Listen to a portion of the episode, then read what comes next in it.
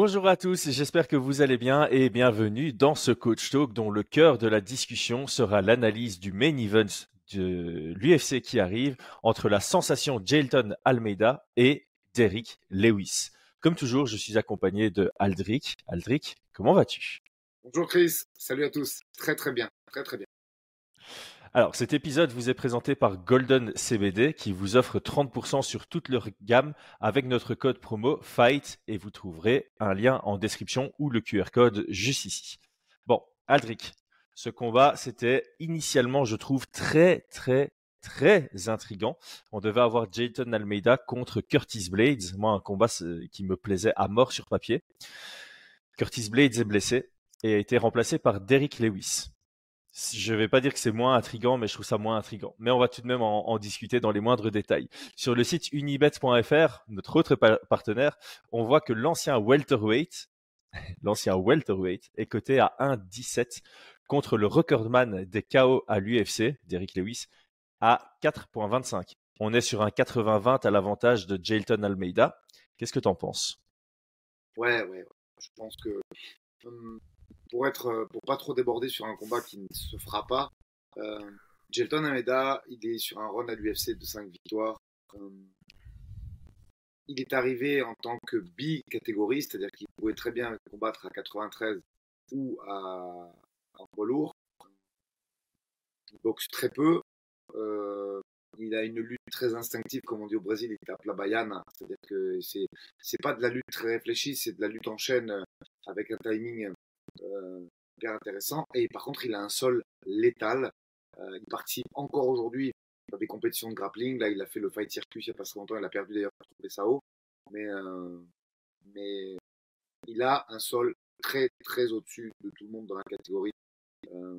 donc, c'était très intéressant de le voir face à un, lutteur qui est pas mauvais en boxe. C'est-à-dire que Curtis Blade, il a un physique monstrueux. Moi, pour voilà, pour l'avoir vu dans le bus à Columbus quand on faisait son troisième combat, il est monstrueux. C'est un poids lourd énorme. Il a une tête aussi grosse qu'un casque intégral de scooter. C'est vraiment monstrueux. C'est ses mains et sa tête et vraiment c'est un poids lourd XXL euh, et qui lutte bien, qui a une très bonne lutte défensive. Et c'était le combat hyper intéressant. Là, très clairement, quand on voit que ce que Pivac a fait à Lewis, euh, et le run de Lewis négatif de, ces derniers mois, c'est nettement moins excitant. Mais euh, ce qu'il faut développer, moi je reste hypé par ce combat. Je suis d'accord euh, avec la, la cote Unibet, bien évidemment, mais il va répondre à des questions euh, qu'on va développer ensemble. J'en ai prévu plusieurs. Moi, j'ai suivi un petit peu les réseaux sociaux de Gelton. Il n'a pas changé d'équipe. Il est toujours sur son équipe brésilienne. Donc, petit 1, transformation physique. Petit 2, est-ce qu'il est plus à l'aise debout? Alors même si c'était intéressant de le voir contre Curtis, parce que Curtis est un très bon boxeur pour euh, euh, la catégorie, mais il a une petite tête de puissance. Et du coup, euh, tu peux t'amuser à voir un petit peu si Gelton a bossé sa boxe, si les takedowns passaient pas, ce qui, qu'est-ce qui, mm. qu'est-ce que le combat deviendrait. Là, contre un mec comme Lewis, on va voir le gabarit, ça c'est bien. Par contre, j'ai de gros doutes sur le fait qu'on voit des échanges de boxe parce qu'il est létal, euh, Eric Lewis là-dessus, et, ce serait idiot même de, d'aller jouer dans cette cour-là. Ce serait, ce serait complètement euh, inopportun. Voilà, Exactement, eh, exactement. Je pense que par défaut, Jelton Almeida est quelqu'un qui ne traîne pas debout et qui va directement chercher le sol. Et je pense que stratégiquement, face à Derrick Lewis, euh, il voudra aller encore plus vite dans le département du, grappling. Euh, moi, de mon côté, par défaut, j'ai pris une décision il y a quelques années, c'est de jamais donner moins de 30% de chance à Derrick Lewis de gagner un combat. Donc je me positionne plutôt sur le 70-30 juste parce que c'est Derrick Lewis. J'ai pas d'argument derrière autre que euh, bah, le mec a quand même le record des KO à l'UFC. Euh, des upsets, il en a pas mal, notamment contre euh, Curtis Blades. Euh, il en a aussi un contre Volkov alors qu'il était très mal dans le combat. On sait que sa puissance se, traduit même dans, dans, les rounds plus tardifs. Donc il reste dangereux tant que c'est tant que c'est debout. Et bon, il y avait cette légende qui, qui n'est plus du tout vraie depuis son combat contre Daniel Cormier, mais il y avait cette légende que le jiu-jitsu ne fonctionnait plus, ne fonctionnait pas contre lui et qu'il se relevait sans technique et qu'il n'y avait pas moyen de le conserver au sol. Bon, ça s'est avéré faux dans plusieurs de ses combats par la suite, mais euh, il y a toujours ce petit truc de c'est pas impossible que Jelton le mette au sol et que sur les deux trois premières tentatives, ben, il trouve pas le moyen de vraiment euh, maintenir ce gabarit au sol. Jelton est largement au-dessus de euh, certains adversaires que Derrick Lewis a affrontés par le passé et face auxquels il est resté euh, deux au sol. Mais ça pourrait demander un petit temps d'adaptation. Et pour peu que Derrick Lewis ait trois opportunités debout, ben, euh, c'est chaque fois des pourcentages qui se rajoutent de, de son côté. Oui, vas-y, je t'en prie. Non, bien sûr que ce combat garde un intérêt. C'est juste que la construction, entre guillemets, scénaristique de, de, la carrière de Gelton en est un petit peu impactée. Euh, après, bien sûr, je suis d'accord avec toi sur le, le pourcentage. Je peux pas mettre moins de 30% à Lewis parce qu'en plus, on sait qu'il est meilleur à l'extérieur qu'à domicile. Lui, lui euh, à domicile, oui. il est pas bon. Euh, le Texas, ça, ça, ça, doit le stresser peut-être. Euh, parce chose, là, c'est un climat hyper hostile. Pour ceux qui se rappellent, euh, Brandon Moreno euh, qui sort du, du de, de, de l'amphithéâtre, enfin de stadium en, en courant parce qu'on lui jette des boissons pleines, en pleine tête euh, après son combat contre Deverson Figueiredo. Je parle du Brésil en général, c'est pas tout à fait la même localité, mais c'est le supporter brésilien. C'est un aficionado, c'est un passionné, et, et, et, le climat va être hyper hostile. Soyons, soyons-en sûrs. Mmh. Surtout le main event, surtout un mec comme Gelton qui, qui, est, qui a une hype, une reconnaissance de, de, des siens au Brésil. Euh, le climat sera très hostile. Et je pense que ça, par contre, c'est favorable à Lewis. Euh, il aime bien ça. Mmh. Il aime bien un peu le truc un peu bad boy, la guerre, ouais. ce genre de choses. Donc ça, c'est bien. Euh... Ça fait chauffer ses boules. ça. Après, euh, savoir comment il va l'amener au sol, oui. Savoir s'il va le maîtriser au sol, ça permettra de, de, de s'assurer de, effectivement qu'il est dans la bonne caté en fait. Parce que Gelton oui. Almeida, c'est un niveau de sol hors du commun. Hors du commun. On est, franchement, euh, pour moi, euh, est-ce que les Julien Casier et tous les aficionados du jiu-jitsu brésilien vont, vont me tacler? Je ne pense pas, mais pour moi, on est vraiment pas loin d'un Fabricio Verdum. Pas en ah. palmarès, mais, mais c'est fort. Il met vraiment les mains où il faut. Il a un grappling vraiment létal et, et c'est intéressant à regarder. Par contre, effectivement, quand il y a un décalage de poids, euh, et si t'es pas dans ta bonne caté, t'as pas la maîtrise totale de l'individu qui, effectivement, en faisant des gestes un petit peu fuckés, en reprenant les paroles de Christophe Midou, même s'il fait pas les, les, les, les bonnes choses, s'il y a un décalage de puissance, tu peux perdre le contrôle. Donc, ce combat va quand même répondre à ces questions, puisqu'on sait que Gelton, j'ai l'impression, moi, qu'il prend du poids en suivant ses réseaux sociaux, mais pas trop quand même. Et tu sens qu'il est loin du standard 115, 117 qui sont affichés mmh. aujourd'hui par les Pavlovitch et Otraspinal. J'ai bien aimé ta comparaison avec euh, Fabricio Werdum, mais euh, comparer les, parce que pour moi c'est deux aires différentes et euh, sur le point de vue pur jiu-jitsu, je pense, je pense que la différence est vraiment là. Fabricio Werdum, c'est quelqu'un qui était en mode pur jiu-jitsu si ça allait au sol, c'était du euh, jiu-jitsu no-gi par défaut. Euh, alors que Jelton Almeida, c'est vraiment plutôt l'ère moderne du MMA. Il a adapté son jeu pour que ça fonctionne en MMA. Il va beaucoup plus utiliser de ground and pound. Et par conséquent, euh, je mettrais Jelton Almeida même au-dessus de Verdum en, en grappling MMA. En grappling MMA. Euh, je pense que le, le seul point d'interrogation, voilà, comme on l'a dit en début de podcast, en tout début de carrière, il combattait en welterweight, puis il a fait un long run en middleweight, puis arrivé à, proche de l'UFC, il est passé en light heavyweight et maintenant il est en, en, en poids lourd. Ses deux premiers combats en poids lourd, c'était plutôt euh, euh, un light heavyweight qui voulait pas euh, cut, et maintenant il est en train de prendre du poids. Il faut qu'on voit si sa force suit, si sa capacité exact. à avoir un grip qui qui a le niveau de celui d'un poids lourd suit et contre Derrick Lewis, je pense que c'est un très très bon test. Mais s'il l'a, je pense qu'il est vraiment parti pour euh, ouais pour surclasser euh, n'importe quel grappleur qu'on a pu voir par le passé en, en, en poids lourd à l'UFC, de par le fait que c'est complètement la nouvelle ère. On peut on pourra plus comparer son style à celui d'un Frank Mir ou d'un Fabricio Verdum de, de l'époque parce que eux ils étaient vraiment en mode euh, ultra focus sur la soumission. Lui, la soumission, c'est sa c'est son opportunisme après avoir fait son cheminement vers la monte. Et une fois qu'il est en monte, il a vraiment ce truc de j'envoie des frappes, soit je vais finir comme ça, soit tu vas me tourner le dos et quand tu me tournes le dos, c'est fini parce qu'il arrive à glisser son, avant-bras en dessous du menton d'une manière qui est absolument euh, spectaculaire. Ouais, puis euh, je pense, je me suis, j'ai pas fait le calcul totalement, mais en regardant ses fights, tu as, 3,5 ou 3,6 frappes effectives par minute. Et je pense que 80, voire 90% de cette quantité est sur du grand and pound. Tu vois, donc euh, c'est, on, sait qu'aujourd'hui il est quand même unidimensionnel, euh, même si sa lutte est bonne, son timing est bon, sa vitesse est exceptionnelle puisque comme tu le dis, c'est un mec qui a pas si longtemps a fait des matchs de grappling contre Caio Borrallo. On va en parler tout à l'heure, ouais. Donc euh, euh c'est un peu, alors je vais être un peu cassant, mais il l'a reconnu lui-même c'est une trajectoire euh, physique un peu à la Alistair Overing avec le dopage en moins. C'est-à-dire qu'Alistair, en se dopant, il l'a reconnu, hein, je veux dire, je suis pas en train d'accuser, il a été suspendu pour ça, il l'a reconnu, Alistair, on le voit aujourd'hui, il a repris son poids normal, puisque pour l'avoir croisé sur un gala il n'y a pas très longtemps, il doit être aux alentours des 88-90 kilos aujourd'hui. Donc euh, euh, voilà, c'est des gens qui ont commencé à 77. Bon, ils ne pesaient pas à 77, à mon avis.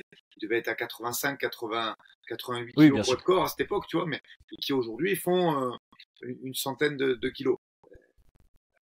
C'est vrai que c'est une question intrigante parce que le combat initial devait l'amener au top 3, top 5 de la KT et d'en faire, je vais inventer une nouvelle expression, il aurait pu, après le combat, une victoire contre Blade, être Cyril Ganizable ou, euh, ou euh, tout autre contender, euh, ou Pavlovic Ival. Comme ça, je, je, je, donne deux noms Là, on est passé de ça à un mec qui est moins bien classé que lui, qui est 11e dans la KT. Et, et donc, c'est juste un main event pour le vendre, pour faire monter sa, sa cote, sa hype, montrer qu'il est présent dans la KT et qui, à nous, analystes vont nous donner du, grain à moudre pour étudier la faisabilité du truc à très haut niveau, dans le top 5 des, poids lourds, mais, euh, mais ça ne répondra que partiellement.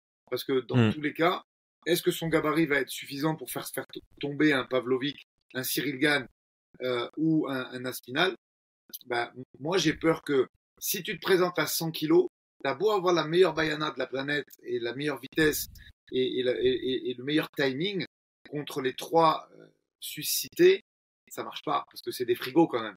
T'as un Cyril à 113, un Pavlovic à 117 et un Aspinal à 116.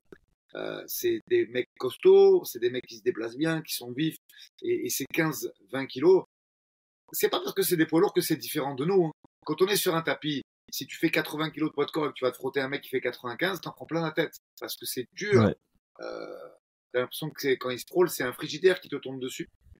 Donc, euh, l'analyse de ça, puisque ça fait quand même quelques mois qu'il n'a pas combattu, Gelton, euh, et de voir s'il y a un travail de fond qui est fait en plus euh, de, son travail technique, parce que c'est encore un mec qui met le gui. Euh, ça, c'est un truc, je le reconnais bien volontiers. depuis que je travaille avec toi, Chris, que je fais beaucoup plus qu'avant. d'aller fouiner sur les réseaux sociaux parce que je ne le faisais pas, je me contentais de la non mais c'est vrai, je, je, me contentais de la partie visible de l'iceberg, c'est-à-dire combat, combat, combat, statistique. Et, et, aujourd'hui, quand on prépare un, coach talk comme ça ou une analyse, je, je, je, m'enclin à le faire et à aller passer du temps sur les réseaux à regarder. Et il met encore le guide, tu vois. J'ai pas mmh. l'impression, moi, malheureusement, que euh, il fasse les choses nécessaires à devenir un poids lourd à part entière et à ou alors il le cache très bien.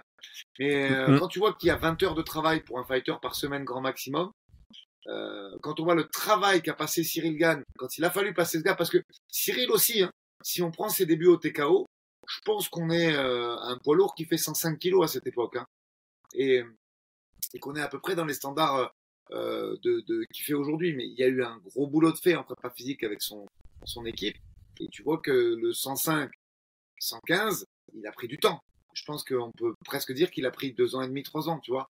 Donc, euh, j'ai pas l'impression, moi, que ce travail-là est fait, et encore moins le travail pour progresser en striking.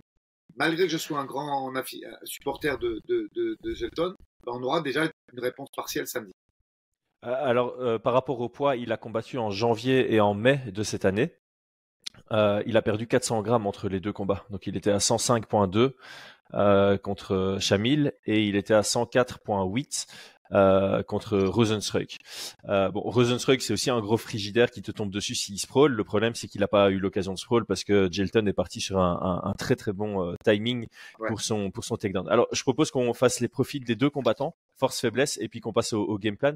Alors, Derek Lewis, tout d'abord, c'est en carrière 27 victoires, 11 défaites. Sur les 27 victoires, on en a 22 par KO, une par soumission, 4 à la décision. À l'UFC, il a un palmarès de 18 victoires pour 9 défaites. Et alors, comme tu l'as dit, hein, depuis sa défaite contre Cyril Gann, il est revenu avec une belle victoire contre Chris Dokos, mais qui fait aussi euh, une mauvaise trajectoire de, carrière. Après ça, il a enchaîné trois défaites, Taitu Ivaza, Pavlovic, Spivak.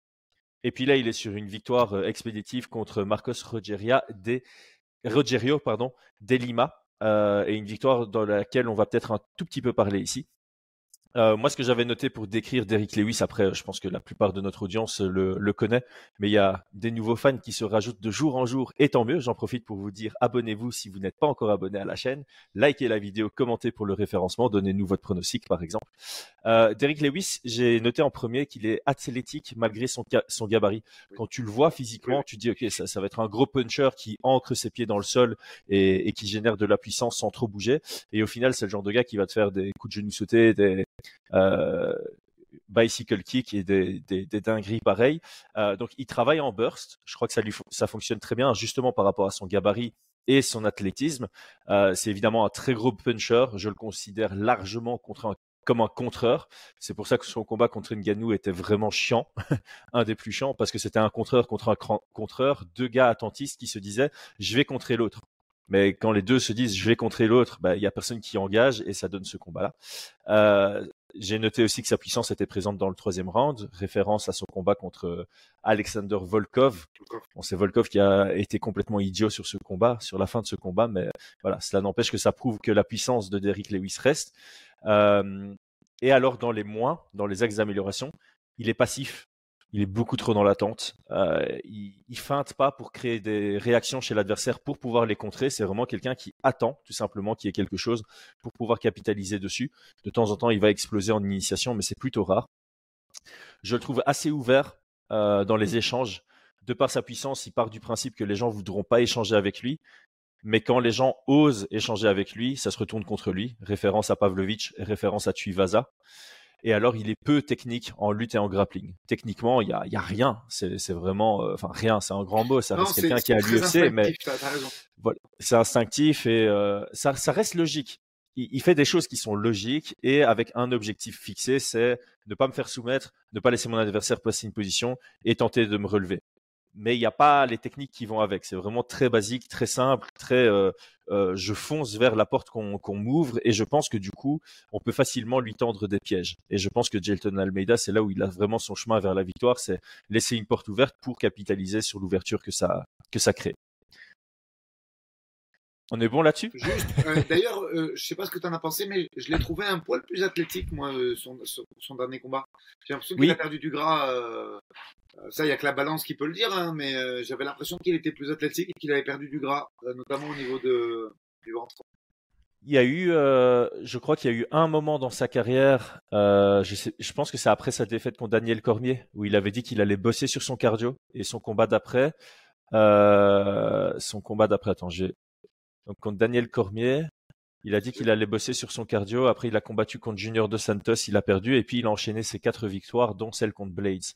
Et je pense qu'à ce moment-là, on a vu un renouveau chez Derrick Lewis et c'est pas impossible que là, après trois défaites d'affilée, il ait cherché à réinventer son jeu parce que ça reste quelqu'un qui qui réfléchit quand même. Hein. C'est pas, il est pas là pour rien. Euh, alors oui, euh, il a, il va pas partir après ça parce que ça, je pense que c'est quand même une star de l'UFC et que le PFL serait content de le prendre. Mais euh, si ça perd, il est déjà 11e. Ben, il reste plus que, alors je vais pas dire des money fights parce qu'en poids lourd, il y a malheureusement le roadster n'est pas assez euh, conséquent pour qu'on puisse parler de money fight, mais, mais il va être quoi, gardien du top 15 Je pense que en cas de défaite là au Brésil, il va lui rester peut-être deux, trois combats à faire parce qu'ils s'en séparent. Je doute qu'ils s'en séparent tout de suite parce qu'il est encore quand même bankable. Euh, ils ont quand même Mhm. construit, ils, ont quand même construit la machine UFC autour de ce mec-là. Combien de main events a-t-il fait? Combien de, de- sa, ce- il- sa il- mimique comme ça là et tout, elle est- il est hyper. Il a le record des. KO, hein. Il a le record des KO à l'UFC et l'UFC ils aiment bien ça. Donc ouais, je pense ça. qu'ils vont le garder. Mais, mais Euh, contre en- qui quoi? Tu le mets après, tu sais, c'est compliqué. Il est quoi, gardien du top 15 C'est galère parce que là, il- s'il perd là, il va passer quoi, 12 ou 13 minimum Parce que t'es 11, Ouais. tu perds contre le 10, ah, il va arriver au, il va flirter avec le top 15. C'est galère. Hein. Si, là, s'il gagne pas lui, moi je pense qu'il va Ah pas ouais. gagner. Hein, vous l'avez tous compris, mais mais mais, mais d'un point de vue gestion de carrière, fin de la carrière d'ailleurs, euh, il reste pas de, il reste pas grand grand chose à faire. Bah, tu le mets contre Rosenstruck. Je crois qu'ils se sont jamais affrontés. C'est assez marrant, ça tient. Ouais, je crois aussi.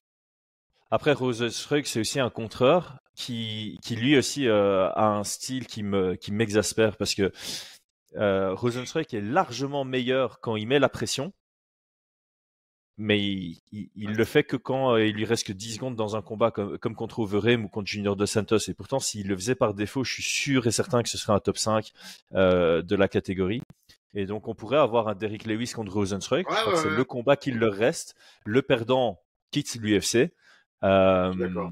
Mais ça risque d'être plus ennuyeux que ce qu'on peut croire. L'UFC va vendre ça comme deux machines de chaos qui s'affrontent, comme ils avaient fait comme pour euh, Ngannou contre, euh, Lewis. contre Lewis, mais ça risque de, de plus nous décevoir qu'autre chose. Euh, du côté de Jelton Almeida, pour faire un petit tour d'horizon, donc lui, son palmarès est à 19 victoires, 2 défaites, euh, 7 victoires par KO, 12 par soumission, 0 à la décision. Il, comme tu l'as dit, euh, il est rentré par le Contender Series et ensuite il a enchaîné 5 victoires à l'UFC, dont les deux derniers, ouais, les deux et demi derrière, ah non, les quatre dernières euh, en poids lourd en fait. Parker, Oui. c'était en poids lourd. Ensuite, Turkali, c'était en catchweight à 99 Si je dis kilos. pas de bêtises, il a fait, il a fait le Dana White Contender et le premier combat à 93. De tête, ça, hein, ça. Et, euh, mais mais c'est le physique. C'est-à-dire que même s'il était Mm. en poids lourd, tu sentais qu'il pouvait redescendre si le besoin s'en présentait, tu vois. Là, je pense que. Je sais pas trop, en fait. Moi, je trouve, je vois pas une très grosse évolution physique euh, Mm. depuis ce run. Ouais. C'est quand même. un- Maintenant, on parle de. En fait, il s'est passé quasiment le même temps que Cyril Gann entre le TKO et le combat contre euh, Francis, tu vois. Il s'est passé quasiment trois piges, tu vois. Et, et, et c'est là que moi, la, la hype ne redescend pas. J'aime bien ce combattant. Il amène quelque chose de nouveau dans la KT parce qu'il n'y a pas de peu, en tout cas, de grappleur létal dans cette KT à part Aspinal, qui est beaucoup plus complet. Euh, mais j'ai du mal à voir un travailleur euh, accompli. Parce que tu sais, c'est facile de, de cracher sur Cyril et dire ah, de- euh, les combats. Moi, je reste euh, conscient et admiratif même du travail qu'il a fait ce mec-là pour arriver là-haut parce que il a pris 10 kills quasiment, tu vois, dans sa carrière et, et- et c'est ça qui lui a permis parce qu'il y a une question de gabarit dans cette catégorie. C'est c'est fini. Tu parlais de l'ère euh, Verdum, euh, Mir et tout ça. C'est fini euh, l'ère où tu pouvais faire 100 kilos comme Randy Couture et être champion poids lourd. Euh, Mhm. D'ailleurs, c'est là que tu vois un petit peu le décalage entre boxe anglaise et et, et MMA. Euh, L'époque Tyson, pareil, qui faisait 100 kilos, elle, s'est arrêtée bien avant. Parce que la problématique du poids est arrivée avec des mecs. Alors, tu avais Tyson et tu avais Holyfield qui était effectivement de- et quasiment le même gap, sauf qu'Holyfield a fait l'effort de combattre en mi-lourd et, pas Tyson. Et après, tu as, vu l'arrivée des frigidaires beaucoup plus tôt en boxe anglaise qu'en MMA. C'est-à-dire que des mecs comme, euh, comme euh, Evander, euh, pas, euh, Lennox Lewis, pardon, Riddick Bowe, qui avait des, des très gros gabarits en anglaise, euh, sont arrivés plus tôt. En MMA, ça a commencé à arriver avec Brock un petit peu. Mir, Brock, c'était costaud, tu vois. Mais Et encore, mobile. et encore, hein, parce que tu avais Velasquez qui, est, qui a roulé sur Ça. Brock. Mais parce qu'ils étaient, Velasquez, étaient- ils c'était étaient pas pas, complets. 120. Hein. Ils étaient pas complets, ils étaient C'est ça, pas. c'est ça. T'avais quand même des gabarits. Tim Sylvia, c'est un énorme gabarit qui combat encore. Faut, il faut, il tu sais qu'il vient de combattre le mec là, il y a pas très longtemps. Il doit avoir plus de 50 balais, c'est une folie. Mais, mais c'était quand même, je vais pas dire des frics, des animaux de foire, mais, mais c'était pas des athlètes accomplis.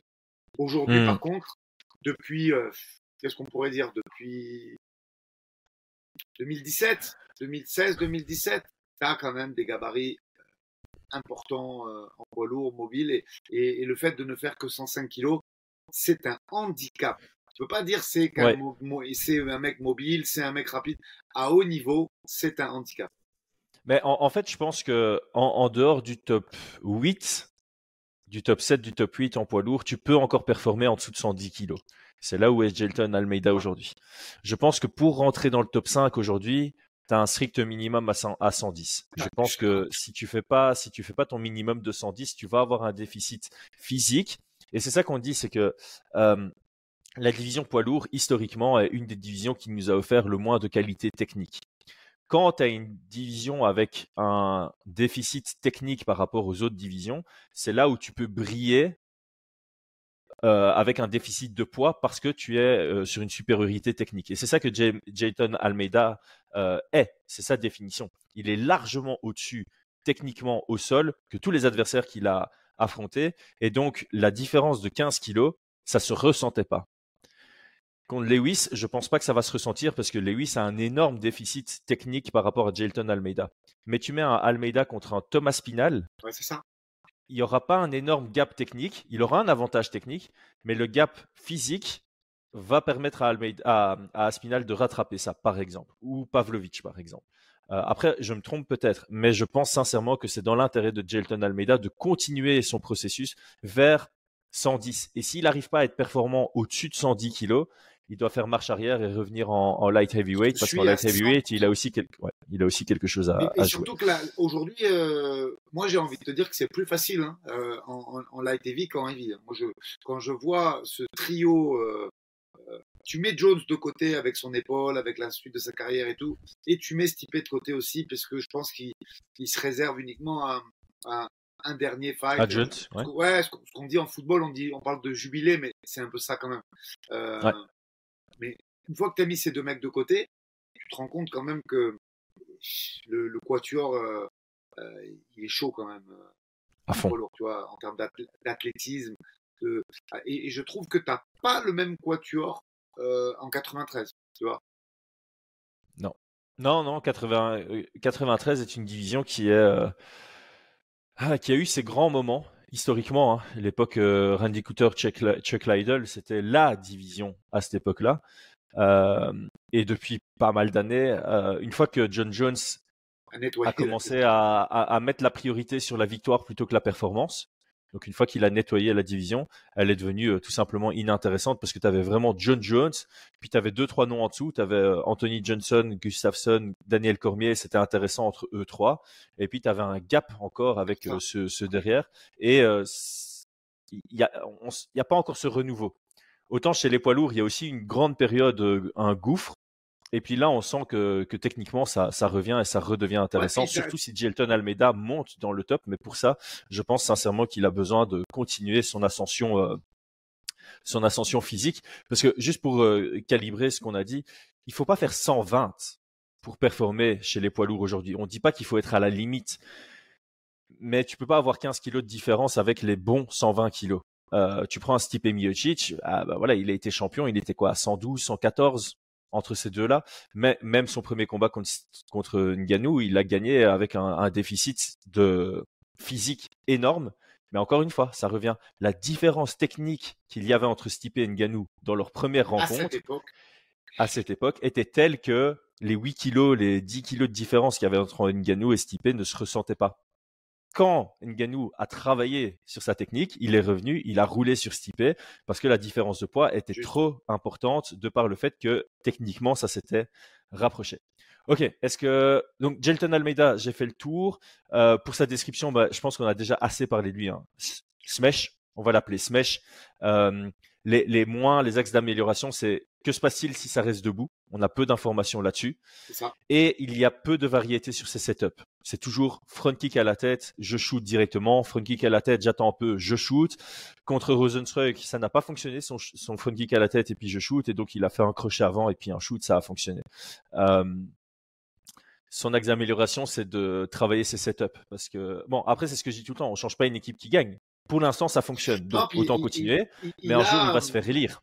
il a cette qualité euh, qui n'est même pas une qualité technique, ni euh, tu sais, il a le timing. Il faut quand même reconnaître ça. Euh, c'est vraiment le, le, fier représentant du combattant brésilien, surtout euh, euh, ces mecs-là qui combattaient dans les années 2000, 2010, les, les Fabricio Nascimento, les Paolo Filio, tout ça. Il a un timing de fou. Il vient avec des armes de bagarre un peu, un peu limite, sauf que il te fait déclencher. Au moment où tu déclenches, il shoot et ça et, et, et le chain wrestling, on sait pas trop au final parce que il shoot, ça fait tomber, tu vois. Et, euh, mhm. et, c'est ça qui aurait été intéressant avec Curtis, c'est de voir comment il fait avec un mec qui se déplace, de voir comment il fait avec un mec qui sait scroller, qui sait faire un two on one. Et on aurait vu voir s'il y a, parce qu'il y a quand même, il y a, il y a une lutte en chaîne intéressante. Est-ce qu'il attaque les jambes en, en, en, deuxième intention quand ça scroll Il y a un niveau de jiu-jitsu très, très, très élevé. Donc, euh, mais pour l'instant, on n'a pas les réponses. Donc voilà. Euh, gabarit en 1, et là, je sais, je sais pas si on verra beaucoup d'autres. Est-ce que, est-ce que, à part le gabarit, ce combat va répondre bah, aux interrogations qu'on a émises lors de ce podcast? Je sais pas. Moi, j'aimerais bien que Derek il, se prole le premier pour qu'on voie comment il s'y prend. Tu vois, ne serait-ce que voir un carré pour recomposer, pour se trembler avec la main qui passe dans le dos. J'en sais rien, mais euh, j'en doute un petit peu. Ouais, j'ai un certain doute aussi. Je pense que euh, on aura des réponses seulement si sur les premières tentatives de, euh, de takedown, on a un Derrick Lewis qui, de par son poids et cette différence de poids, ressemble à un bloc. Mais avec le timing d'Almeida et ce qu'il a pu réussir contre euh, Rosenstruik, voilà, Rosenstruik et Derrick Lewis, de temps en temps, j'aime quand même bien les comparer, euh, surtout sur la défense d'amener au sol. Et je pense que Derrick Lewis pourrait ne pas être assez réactif que pour avoir le temps de se proler et écraser euh, Almeida et qu'on voit comment Almeida chaîne à partir d'une position de sprawl par exemple. Je ne sais pas si on aura cette, euh, cette, réponse. Maintenant, en termes de, de game plan, moi j'ai quand même noté un truc pour Jelton Almeida et un truc pour Lewis parce qu'il n'y a pas beaucoup. Enfin, c'est tellement une opposition de style, comme on le dit. Hein, quand tu as une opposition de style, tu vas pas avoir un game plan ultra élaboré. C'est plutôt, euh, ok, Jelton Almeida, c'est comment est-ce que je fais pour m'assurer que le combat aille au sol sans que je prenne trop de risques debout?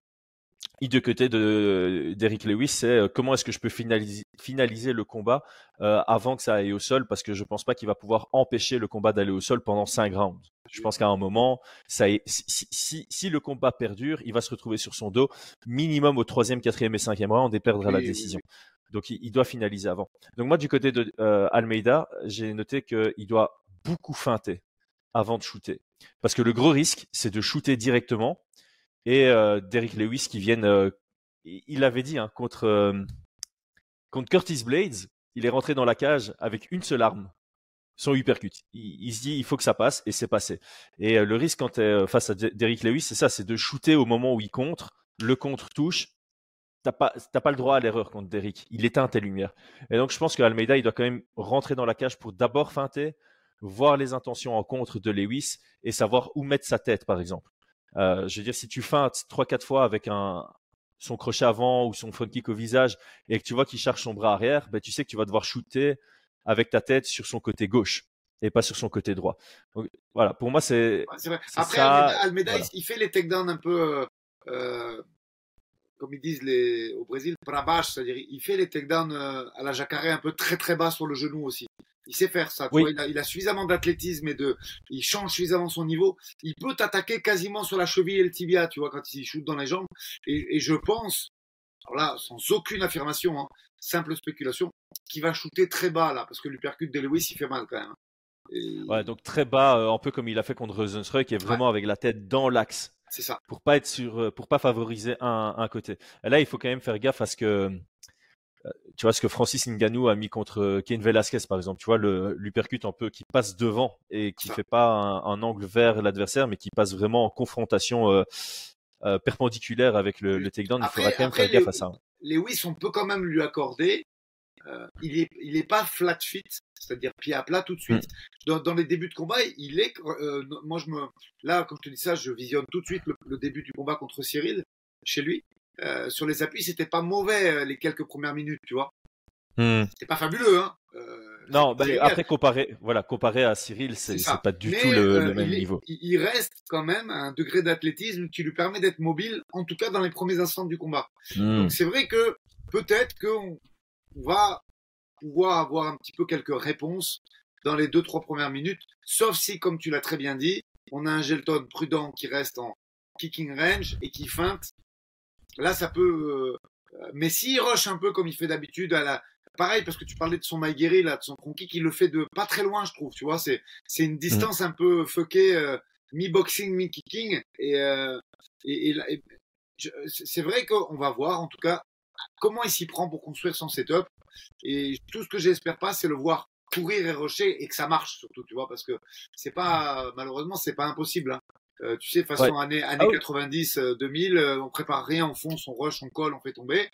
Euh, ça peut fonctionner, mais c'est plus risqué que de setup. C'est ça, c'est ça qui est important de, pour tout le monde de comprendre, c'est que il peut faire ça et ça va peut-être passer, mais c'est là où il y a le moins de chances que ça passe. il y a plus de chances avec un, nouveau setup qui, qui, pourrait fonctionner. Comme, comme un euh, combattant français euh, où on dit, bah, j'espère voir ça. Moi, moi j'avoue euh, avoir de la, c'est pas de la sympathie, hein. C'est j'aimerais qu'on puisse rajouter une personne de plus à cette catégorie poids lourd, poids lourd, à ce casting poids lourd, parce que le top 15 allez, euh, on a toujours, on est, on, est, on, est, on dit toujours qu'on est très honnête avec notre euh, audimat, avec les gens qui, qui, nous font confiance et qui nous écoutent. Ça ressemble un peu à Jurassic Park quand même. On peut être honnête, euh, on peut être direct. Il y a des prospects que je suis moi du Dana White Contender et, et qui sont aujourd'hui 20, 25 UFC qui sont intéressants, vraiment. Euh, quelques Brésiliens notamment.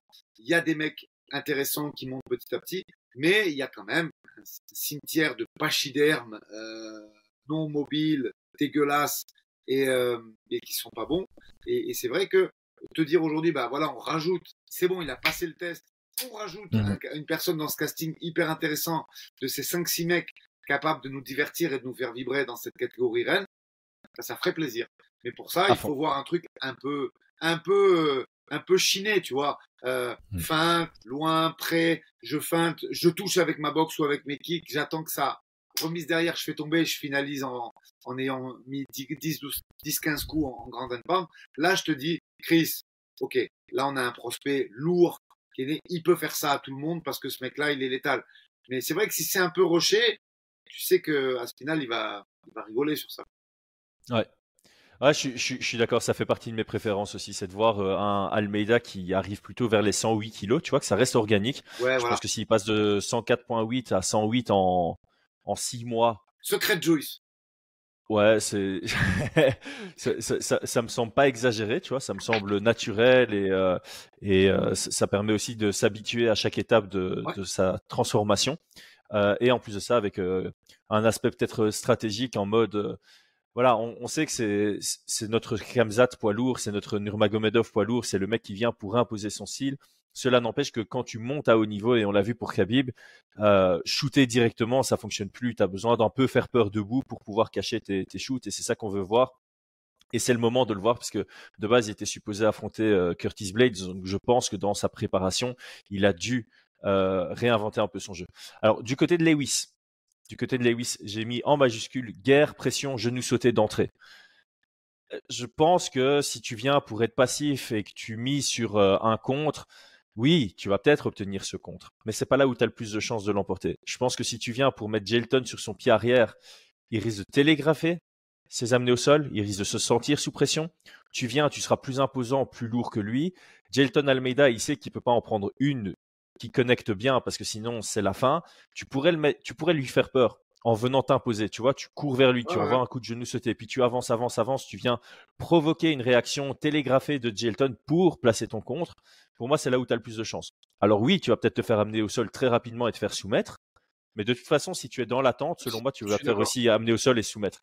Donc, perdre en 1 minute 30 ou perdre en 5 minutes, c'est kiff-kiff. Autant te donner un maximum de chances de l'emporter. Et pour moi, là où il a le plus de chances, c'est rentrer dans ce combat, comme il est rentré dans le combat précédent contre Delima, mettre la pression, faire des, folies dès le début, faire peur à Jelton Almeida, ne pas laisser Jelton Almeida se, s'installer dans le combat, le forcer sur son pied arrière, le mettre sous pression et euh, forcer l'action, forcer les réactions pour pouvoir euh, les contrer euh, sur ta glisse. un peu les trajectoires de, de, ce tunnel du lutteur pour le faire flipper, envoyer des grosses grosses frappes, dans, même si c'est dans le vide, c'est pas grave. Je suis d'accord avec toi. De toute façon, tu peux pas faire le technicien.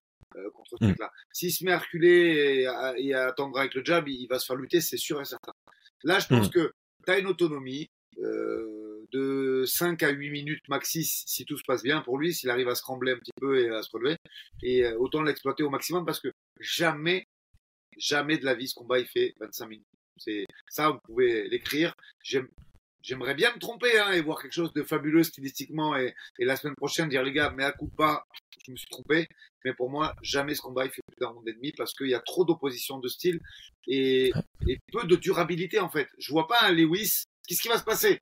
Euh, Lewis qui va se relever à chaque fois et, repartir debout. S'il boxe, il va, il va le coucher et, si ça lutte trop, il, va se faire finir au sol. Point. Je, je la, la, en fait, la possibilité que ça aille au cinquième round euh, réside un peu dans l'innovation. Donc, ce que nous, on ne voit pas en tant qu'analyste, c'est comment ils progressent, comment ils travaillent, comment ils établissent leur game plan. Si on a Almeida qui parvient à mettre au sol le premier round, mais un Derrick Lewis qui défend très bien, et Almeida qui commence à fatiguer, et qu'il arrive à mettre au sol au deuxième, mais qu'il est trop fatigué pour finaliser. À partir du troisième, il a du mal à shooter. Il ose plus parce qu'il il se sent plus explosif. Et que Derrick Lewis, à partir du troisième, reste aussi dans l'attente en disant ah, je vais le contrer, je vais le contrer. Et puis que le, le combat s'aplatit complètement dû à la fatigue. Je peux voir une décision, mais elle est peu, peu, peu probable. Moi, je vois plutôt un euh, finish euh, dans les deux premiers rounds, que ce soit pour l'un ou pour l'autre. Gelton, il a 32 ans. Je pense qu'il fait ce jeu depuis 20 piges non, peut-être pas 12 ans, mais je pense que c'est un, un, mec. Ouais, si, si, je pense que c'est un mec qui a dû commencer le, le, le jiu-jitsu entre 12 et 15 ans, tu vois, cette nouvelle génération. Mm. Euh, ils ont commencé très jeunes quand même. Il faut être. Euh, c'est pas des baby MMA, mais c'est quand même des mecs qui ont démarré ça adolescent. À partir de là, euh, je doute que ce genre de jeu le fatigue trop pour qu'il puisse devenir euh, inefficace et il faudrait qu'il puisse le boxer, qu'il puisse saper son, son, son, mm. son, son, énergie avec des coups au corps. Et, et, et Lewis, on sait que c'est pas un, un besogneux là-dessus. S'il te touche, il connecte de toute façon. Et euh, c'est pour ça que je, je, je, faibles sont les chances qu'on ait euh, 18 ou 25 minutes d'amusement, d'entertainment. Mais quand même, je pense que sur les 3-4 premières minutes, on peut voir euh, des choses en tout cas qui vont placer Gelton sur l'échiquier du top 5 euh, heavyweight. Au moins, on pourra se faire une petite opinion, dire ok, c'est quoi la suite? C'est ça. Envie... ça. Et, même si c'est un petit peu hors analyse, il gagne. C'est quoi la suite à ton avis, Chris? Il y a trois options hein, pour moi. Il y a trois options. Soit euh, l'UFC veut surfer sur sa, sa, sa, sa hype et on, on, le met pour le title shot intérim contre le vainqueur Pavlovich à Spinal. Mais là, vraiment, il faut que... le 11, moi aussi, j'ai pensé à ce truc. Après, en regardant le classement, je me suis dit, putain, en tapant le 11. C'est, en, fait, ça, ça, ça, ça signifierait deux choses. Euh, première chose, ça signifierait que l'UFC était vraiment pas content de euh, l'interview de Cyril Gann après son combat à Paris en se disant euh, ouais non les, les, les, gars comme ça faut envoyer un message ceux qui refusent les combats on sait très bien que Dana White il aime pas ça hein. euh, donc euh, ce serait envoyer tu vois ce serait prendre ah, Cyril comme exemple en disant ben voilà tu as fait cette déclaration là voilà les conséquences. On te on skip pour le title shot. La deuxième option pour euh, Almeida ce serait Volkov qui est sur trois victoires d'affilée qui se réinvente et ce serait un bon test. La troisième option ce serait Cyril. Dans le cas où euh, le vainqueur Pavlovich Aspinal veut prendre euh, du repos ou sort blessé. et alors, il y a une quatrième option qui est peut-être un peu moins probable, c'est le perdant Pavlovich Aspinal slash le retour de Curtis Blades en fait, hein, parce que Curtis Blades s'il revient, ça reste une option. Donc il y a beaucoup d'options. je pense que toutes les options que j'ai citées ont un solide argument derrière. Donc euh, c'est assez ouvert, c'est bien pour Almeida. Il a beaucoup beaucoup de, de, possibilités en cas de victoire. Mais c'est vrai que moi sur ce que tu viens de dire, le combat qui me qui fait plus sens c'est Volkov. Je serais intéressé de voir ça, même si euh, oh, il faut jamais dire euh, on a déjà vu. Euh, c'est vrai que Aspinal lui a fait une Almeida. Tu vois ce que je veux dire? Oui, mais justement, c'est ça Il s'est réinventé, tu vois. Il s'est réinventé. Et donc, c'est pour voir s'il s'est complètement réinventé jusqu'à travailler sur sa plus grande faiblesse. Moi, j'aimerais bien voir ça juste pour voir la, la différence de niveau. Après, on s'en fout qu'il le fasse au deuxième ou au troisième, tu vois, euh, s'il doit le faire. Mais tu peux pas dire il l'a fait. Mais, mais c'est vrai que ça pourrait être intéressant. Ouais, c'est, moi, Volkov, j'aime bien l'idée. Par contre, moi, ce qui m'intéresse le plus, c'est Curtis Blades. Moi, je, j'espère que Curtis Blades n'est pas out pendant trop longtemps et, euh, et, que du coup, ce soit Almeida contre Blades. J'aime bien sur papier. J'aime bien mais, ce mais, mais, moi, Blade, je suis monté dans le train quand on l'a vu. Alors, je sais que c'est tardif, hein, parce que dire. es monté dans le train quand tu l'as vu dans le bus. Ouais, à Columbus. c'est vrai que c'est une, phrase bizarre de vieux rappeur des années 80, mais, euh, mais, mais, mais, quand j'ai vu le Gab et quand je l'ai vu se mouvoir après euh, à, au training, euh, dans la salle d'entraînement, je dit waouh, quel, euh, quel, quel gabarit et surtout la vitesse et la technique qui va mhm. avec ce gabarit. Après, euh, j'ai l'impression qu'il bosse ce mec, hein, parce qu'il s'améliore dans plein de trucs. Lui, lui, moi je, sais que moi je suis toujours partisan du travail et tout, et, franchement lui il me fait de la entre guillemets de la peine. Quand je dis de la peine, c'est pas de la pitié, hein, c'est de la peine. C'est-à-dire que tu sens qu'il y a du travail, mais qui est gâché par quelques mauvais choix euh, technico-tactiques de lui ou de son coin. Ben ça, on peut pas savoir. Moi, je les connais pas assez. Et par des la fatalité, quoi. Alors, ou c'est la fatalité, ou c'est parce hein. qu'il s'entraîne mal. Euh, mais en tout cas, lui, il me fait de la peine parce que il y a des progrès dans son jeu, il y a des progrès dans son physique, il y a des progrès dans son athlétisme en général. Euh, sa boxe, elle est passée de rien à, je trouve, une très belle boxe. Ouais. Et euh, il évolue pas dans la KT, il végète par de mauvais choix, par des blessures. Euh, par un petit moment de lucidité dans la cage et ça. tu peux pas en poids lourd. Mais ça ça fait partie de la définition du poids lourd. Pour moi le le poids lourd excellent est quelqu'un euh, bah, qui est capable de gérer les risques liés au poids lourd. C'est-à-dire que euh, ton ratio frappe qui amène à un KO est plus élevé que dans toutes les autres catégories de poids. Et c'est euh, la division où tu as le moins le droit à l'erreur. C'est ça. Et tu vois tout le monde a oublié à Spinal il a gagné sur le papier, mais tu vois, il lui a rien apporté cette victoire parce que ah parce que c'est une blessure à la con, on n'a rien vu. Tellement frustrant, euh, tellement frustrant. Et, ce mec-là a pas de cul parce qu'entre entre quand c'est son adversaire qui se blesse, mais en moins d'une minute et on voit rien, et donc tout le monde a oublié, et euh, lui qui se blesse, on voit pas le choc ou il fait un mauvais choix. Ben en fait, depuis Columbus et sa victoire sur Dokos d'ailleurs où, il faisait le main event du combat de Manon, euh, ben, on n'a plus rien vu n'a plus rien vu d'intéressant. Et sa carrière végète, et ça fait longtemps quand même. Hein, parce que Manon Maya, c'était quoi? C'était mai 2022. Et, euh, et euh, je crois, avril ou mai 2022, si je dis pas de bêtises, ou mars peut-être. Enfin, en tout cas, euh, flirter avec la fin du premier trimestre 2022 ou le début du deuxième. Et, euh, et voilà. Et la carrière, elle est bloquée là. Et les années passent et il se passe plus rien. Et on a envie de le voir euh, à haut niveau et, et on voit rien. Malheureusement. C'est vrai. Ouais, c'est vrai qu'il est peu actif et euh, c'est vrai qu'après Dokos, bah, il a sa victoire par blessure contre Aspinal. Dommage. Et puis il a sa défaite contre Pavlovic. Et voilà. Euh, alors, on passe à la question du membre et puis on fait nos préférences et pronostics. Alors, la question du membre, c'est Marc Slaneri. J'en profite pour faire une petite pub. Hein. Donc, les gars, si vous êtes encore connectés ici, c'est qu'on vous intéresse un minimum. Euh, il est possible de rejoindre la chaîne en tant que membre, donc euh, contre une petite euh, partie financière qui commence à 1 euro par mois. Euh, et ça vous donne des avantages, notamment on répond de manière exhaustive à vos commentaires, on prend vos questions pendant les podcasts, il y a des vidéos exclusives, etc. etc. Je vous laisse découvrir ça. Et merci à tous ceux qui nous supportent financièrement. Donc on va faire ça très rapidement, je pense que tu dois aller donner cours. Donc la question de Marc Slanery, c'est je, je m'interroge sur l'intérêt sportif de cet événement. Est-il possible d'avoir des éléments pour nous motiver sur cette UFC Alors moi, j'ai préparé les réponses, donc j'ai plutôt donné mes réponses et je vais te laisser euh, alimenter tout ça. Donc le premier point, je pense qu'on en a parlé pendant 45 minutes, Jelton Almeida vers le titre ou KO highlight en surprise de Derrick Lewis. Dans tous les cas, euh, le main event va nous intéresser, que ce soit pour les enjeux sportifs pour la suite de Jelton Almeida ou juste pour nous faire sauter de notre siège parce qu'on a de nouveau un, on aurait le 15e KO à l'UFC de Derrick Lewis. Donc ça, je pense qu'on a assez discuté. Deuxième point que j'ai noté, c'est pour les fans de grappling. Donc les fans de grappling, on a Jelton Almeida, on a Caio Borrallo sur la carte et on a Rodolfo Vieira. Donc on a trois Brésiliens de très très haut niveau pour le sol. Caio Borrallo, il a 14 victoires, une défaite. Euh, c'est le mix. Retenez ce nom. Retenez ce nom. Euh, c'est Lyoto Machida et Demian Maya qui ont eu un enfant. Je sais pas si tu es d'accord avec cette description. Ah, Debout, il fait penser à, Machida. Au sol, il fait penser, bah, il s'entraîne avec Demian Maya. Et d'ailleurs, euh, il a affronté Jelton Almeida en grappling et c'est une égalité. Euh, ça a été départagé par le à, overtime. C'était un très très chouette combat. Euh, donc Rodolfo Vieira, évidemment, très très très très gros grappleur, un des grappleurs qui a le plus long et étendu euh, pédigré, résultat dans une carrière de grappling avant de transiter vers le, vers le MMA. Euh, il a un peu perdu de sa hype quand il s'est fait soumettre par euh, André Muniz, mais ça reste un très bon grappleur. En troisième point, bah, il y a les frères Bonfim, qu'on connaît bien grâce à Benoît Saint-Denis.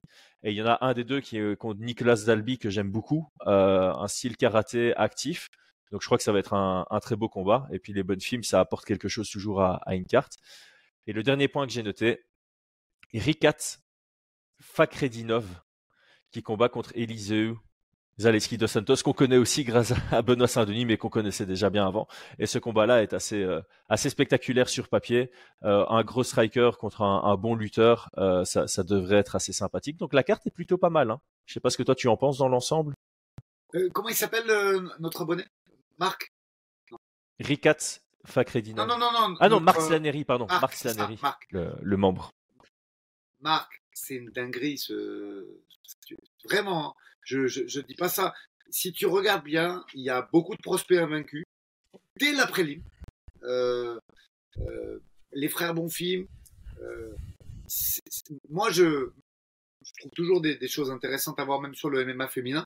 Quand tu vois la, petite Eduarda Mora qui va prendre Montserrat, la, la mexicaine qui a 9-0, euh, le Victor Petrino qui, qui, a combattu également à l'UA Warrior qui arrive avec un run à 9-0 en light heavyweight. Donc intéressant dans une KT où il y a peu ou pas de prospects de, de, rising star ou de futurs euh, euh contenders. C'est le mec il arrive, il a un 9-0 clair, net, et lui mettre euh, l'ancien, je crois que c'est l'ancien, je, vais cliquer, mais il me semble que Modesta, c'est l'ancien champion du Cage Warrior, si je dis pas de bêtises. Oui, oui, oui, oui. Celui, bah, les gens le connaissent plutôt parce que c'est celui qui a perdu contre euh, Khalil Roundtree avec l'oblique kick méga violent. Mais, euh, mais, ça, mais on va avoir. Voilà, il roule sur Modestas. Tu dis, wow, 10-0, il vient de rouler sur l'ancien champion du catch. Ok, à voir euh, contre éventuellement un, un, prospect de la KT, un top 15. Donc... Oumar Ouais, ouais. Ah, à suivre de près pour Oumar si aussi. Hein. C'est ça. Mais c'est vrai qu'après, Eliseu Fakrodinov, je veux dire, il faut pas cligner des yeux. Ils vont se pulvériser. Euh, mais vraiment, hmm. moi je suis très hypé par cette carte parce qu'elle allie non solide. Euh, premier combat de la carte, Marc. Premier combat de la carte, Marc Diaquez qui ouvre contre contre un, pareil un Brésilien Fernandez. cette carte est dingue, vraiment. Je veux dire, c'est une carte où en plus les Brésiliens au Brésil, on sait ce que ça représente pour eux. C'est la mère patrie, c'est l'envie de briller, c'est l'agressivité. Donc euh, je pense que du début à la fin, il faut regarder cette carte et qu'elle va nous régaler. Très sincèrement, je me suis pas trop attardé sur la suite, mais il y a quand même des trucs sympas. Il y a des, il y a des Brésil-Brésil. Il y a les frères Bonfim. Pareil, Vince Pichel, pas mal. C'était un adversaire qui était prévu pour Benoît, je crois, euh, initialement aussi, non? Ouais, La carte a été construite autour de, de, de, Benoît. Il faut que, il faut que Benoît soit le centre, comme ça tous les Français euh, savent qui est qui et, sont, et sont, intéressés par, euh, par regarder. euh, pour revenir sur Caio Boralo, pareil. Caio Boralo, on aurait presque pu faire une preview parce que Abus sur trois rounds. Oui, c'est contre Abus Magomedov qu'on eh connaît bien aussi grâce à Sean Strickland, euh, évidemment. Ouais. Et, et, alors là, là, je fais un exercice sans vérification, mais, mais je fais. Moi, il me semble qu'il a pris le premier round contre Sean. Ah oui, oui, il prend le premier. Hein. Faut la carte. Il prend le premier, mais c'est à cause de ça qu'il perd aussi. Euh, c'est à cause de ça qu'il perd. On a vu un niveau, bien évidemment, ne, vendons pas le truc euh, trop. Euh, Abu n'a pas le niveau aujourd'hui d'un Strickland et il s'est fait rouler dessus, ok, mais c'est quelqu'un de solide. Et, et, et, Caillot, là, on a un test. moi, j'ai envie de le voir et je suis sûr qu'on va le voir arriver dans cette KT en force. KT qui bouge, Là, par contre, c'est magnifique. Depuis cette KT84, il y a beaucoup de prospects. On a envie de voir plein de match-ups différents. Et moi, j'ai envie de voir Caio Boralo. Et, ça, et Abus, ça reste quand même très solide debout. Euh, et on va voir ce qui va se passer. C'est super intéressant. Voilà. Euh, après, euh, Dalby, bon film. Oui, c'est ça. Nicolas Dalby contre l'autre frère, bon film. Très intéressant. Nicolas Dalby, ancien champion du Cage Warrior. Très solide debout. Euh, une guerre, ça va être une guerre. Bon karatéka, ouais, euh, vraiment sympa. Ce, ce, cet event est construit autour de la violence et de l'agressivité.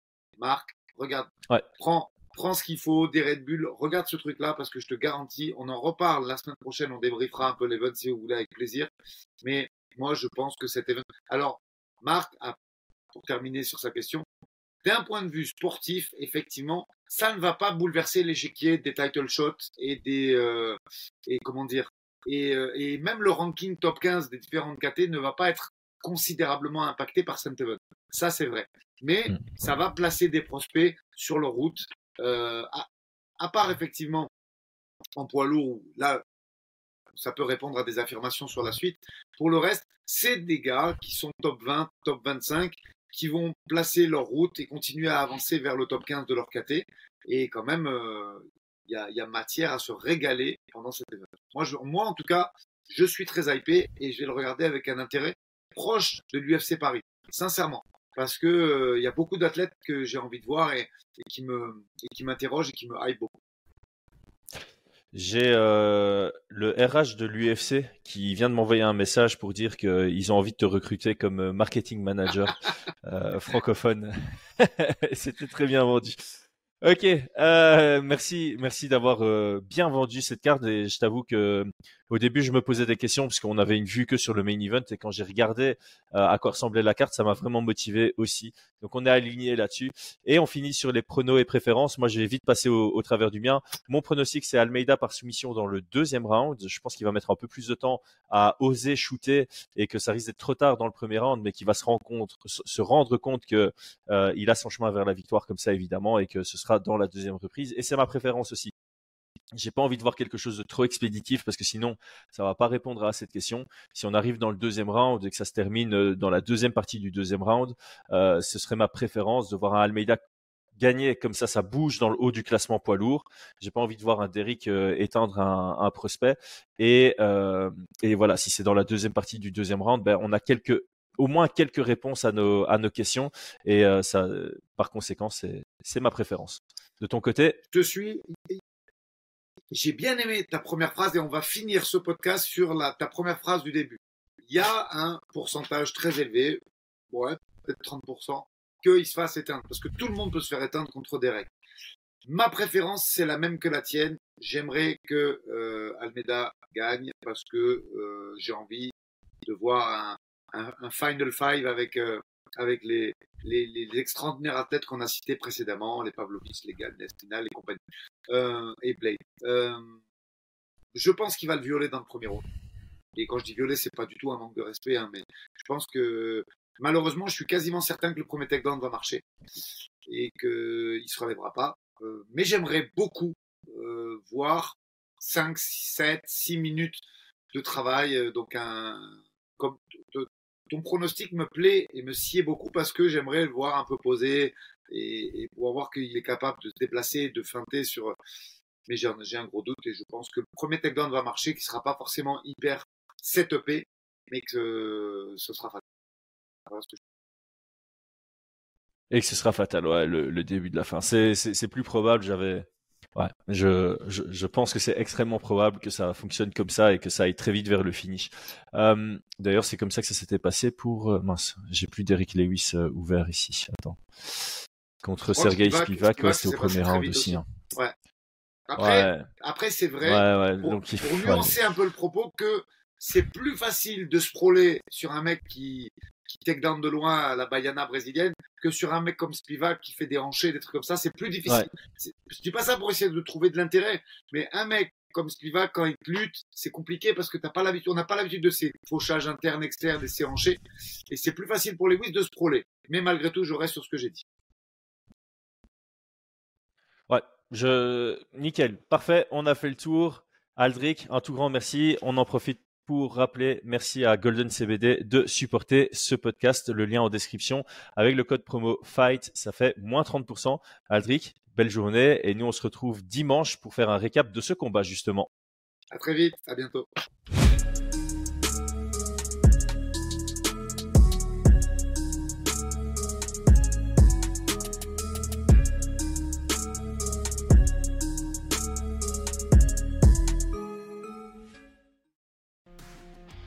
Et c'est tout pour aujourd'hui.